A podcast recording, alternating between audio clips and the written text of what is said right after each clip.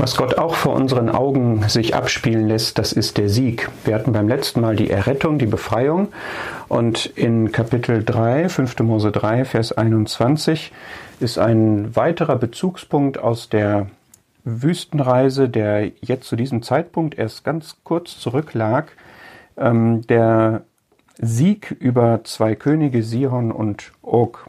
5. Mose 3, Vers 21, da berichtet Mose, wie er damals Josua ähm, daran erinnerte und gebot und sprach, Deine Augen haben alles gesehen, was der Herr, euer Gott, diesen beiden Königen getan hat, so wird der Herr allen Königreichen tun, zu denen du hinüberziehen wirst. Fürchtet sie nicht, denn der Herr, euer Gott, er ist es, der für euch kämpft. In Kapitel 2 wurde diese Passage, die in 4. Mose 21 ähm, historisch geschildert wird, nochmal nacherzählt und es sind mehrere Begegnungen mit feindlichen Stämmen, wo zunächst dreimal die Aussage ist, du sollst sie nicht befeinden, lass dich nicht in Streit mit ihnen ein, bei Esau, Moab und Ammon.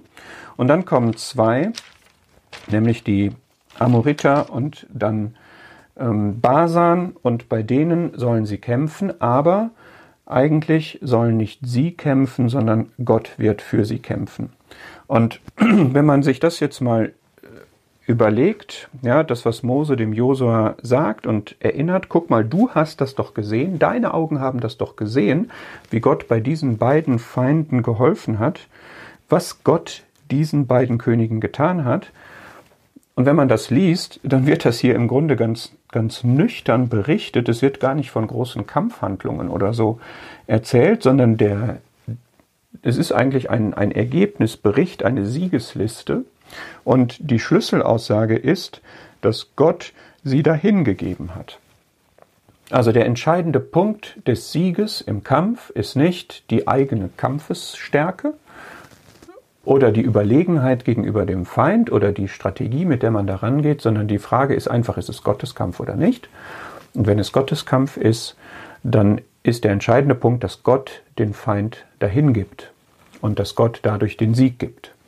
Und wenn man diese Erfahrung hat und die sich verbindet und die unterstützt eine Verheißung, die sagt, der Herr wird für euch kämpfen, und der Herr wird sie dahin geben, dann kann man doch jetzt wirklich mutig in den Kampf ziehen. Und Mose berichtet jetzt weiter in Vers 23 in 5. Mose 3, in jener Zeit flehte ich zu dem Herrn und sprach, Herr, Herr, du hast begonnen, deinem Knecht deine Größe und deine starke Hand zu zeigen. Eine ganz interessante Formulierung, die ist auch schon in Kapitel 2, Vers 31, da sagt der Herr nämlich selber, siehe, ich habe begonnen, Sihon und sein Land vor dir hinzugeben, beginne du, nimm in Besitz, damit du sein Land besitzest.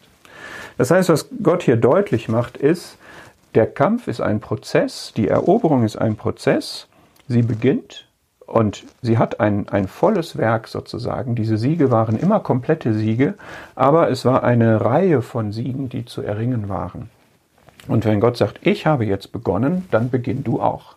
Das heißt also, dass man Schritt für Schritt immer weiter gehen muss in, in, dieser, in diesem Eroberungsfeldzug und auch immer nur den Sieg für einen Moment bekommt, für die anstehende Schlacht und auch diesen Sieg dann immer aus Gottes Händen nehmen kann, der für uns kämpft. Und Mose hat auch hier wieder den Bezug zu dem Gott, den er kannte in 5. Mose 3, Vers 24b. Welcher Gott ist im Himmel und auf der Erde, der gleich deinen Werken und deinen Machttaten tun könnte? Und diesen Gott zu kennen, der uns den Sieg gibt, das ist der Schlüssel, um mutig in einen Lebensabschnitt zu starten, der Kampf beinhalten wird. Oder in einen Bereich sich hineinzubegeben, der erklärtermaßen bekämpft ist, wie wir das bei unseren geistlichen Segnungen in den himmlischen Örtern ja wissen. Epheser 6 lässt uns darüber ja nicht im Unklaren, dass es dort geistliche Mächte gibt in den himmlischen Örtern, die uns unseren Segen oder den Genuss des Segens, das Leben im Segen streitig machen wollen. Sie können natürlich nicht die Segen, Segnungen wegnehmen, die können nicht unsere Gotteskindschaft wegnehmen, unsere Vergebung, unsere Rechtfertigung, den Heiligen Geist, all das, das können sie nicht wegnehmen, aber sie können uns da angreifen und zu schaffen machen, uns das ähm, schmälern, den, den praktischen Genuss davon, die praktischen Erfahrungen damit schmälern. Und da ist es gut zu wissen, dass wir den Christus haben, der der Sieger ist, dass wir in Christus sind und dass wir stark sein können in der Macht seiner Stärke. Das ist ja das, was Epheser 6 uns an der Stelle dann sagt. Und es ist so, so realistisch, dass Gott das hier so beschreibt, ja, geht in den Kampf, es wird Kampf geben, es ist kein Zuckerschlecken, das hat niemand gesagt. Und ich bin es aber, der für euch kämpft und ich beginne damit, das vor euch zu vertreiben. Es geht ja immer darum, Fußstapfen für Fußstapfen sozusagen. Wir können ja auch alles, nicht alles gleichzeitig erfassen, uns das zu erschließen. Und in Kapitel 7 ist dieses Thema auch noch einmal und auch da finde ich das wirklich lehrreich in, in 5. Mose 7, Vers 22, dass wir ähm, wir hatten das beim letzten Mal schon, ab Vers 17 wird dieses Thema angesprochen. Ja, erinnere dich angesichts der Feinde, die so übermächtig scheinen, erinnere dich daran, was damals in Ägypten geschehen ist. Wir haben jetzt die Referenz zu diesen beiden Schlachten gegen diese beiden Feinde.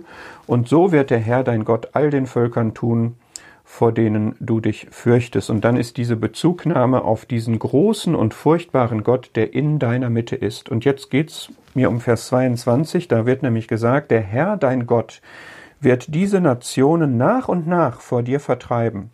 Du wirst sie nicht schnell vernichten können. Der Herr dein Gott wird sie vor dir hingeben. Das heißt, wir können uns auch für unser Glaubensleben darauf einstellen, dass einerseits wir sowieso ja in der Wüste sind, wo wir Etappe machen, wo wir vorankommen, Stück für Stück, Schritt für Schritt, dass wir gleichzeitig in Kanaan sozusagen sind, in dem verheißenen Land, aber auch da uns Schritt für Schritt die Dinge er, er, erschließen, uns aneignen, uns zu eigen machen, in unsere Praxis einbauen, dazu lernen, neue Erkenntnisse gewinnen und dadurch ähm, mehr über Gott verstehen, uns mehr selber kennenlernen und so weiter. Und dass das nach und nach geschehen wird, obwohl uns der ganze Segen auf einmal jetzt schon gegeben und zur Verfügung gestellt ist. Es ist jetzt hier eine praktische Sichtweise.